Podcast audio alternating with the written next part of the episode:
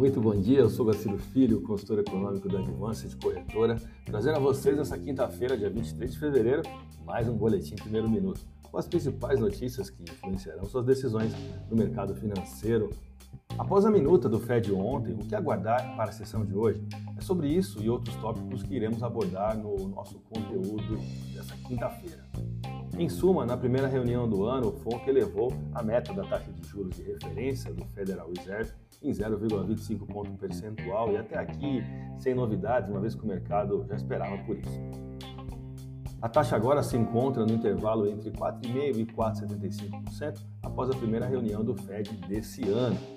A decisão de ajuste em 0,25 pontos percentuais não foi unânime, e quando se trata de uma ata do FONC, o quase pode representar muita coisa.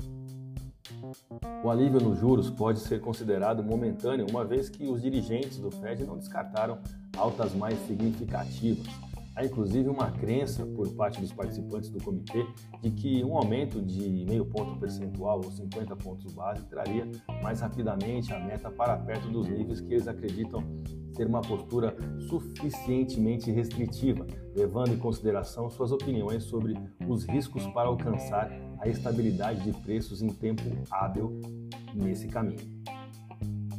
Se considerarmos pontos que respaldam os argumentos do Fed, citaríamos fatores de risco como a guerra na Ucrânia, a reabertura econômica da China e a possibilidade de o um mercado de trabalho norte-americano ficar mais apertado por mais tempo do que era especulado ou esperado.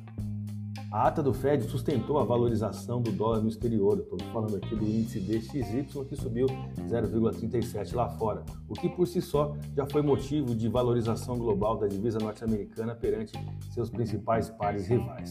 Perante o real, em dia de sessão reduzida, o dólar se manteve mais forte do que a divisa brasileira com baixa liquidez na praça doméstica.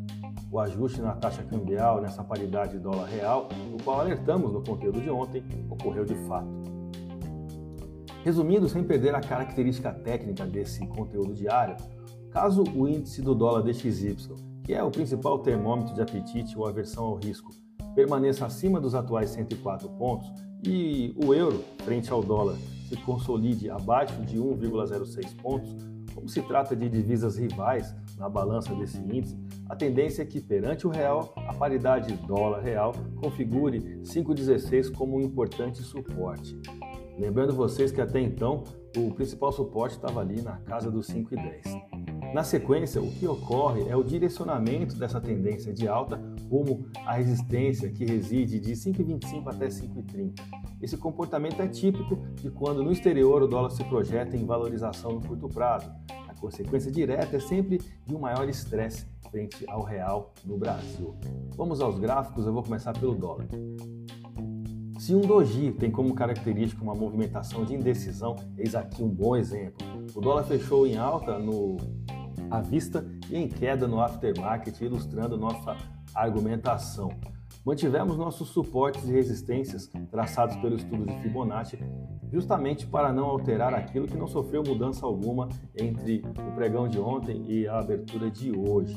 O volume de negócios na última sessão ficou em torno de 91 milhões, o que é um volume bem baixo, 91 milhões de reais em contratos futuros negociados na Bolsa Brasileira, o que nos dá uma variação negativa de 0,13% e taxa spot de 5,1608. Vamos ao euro.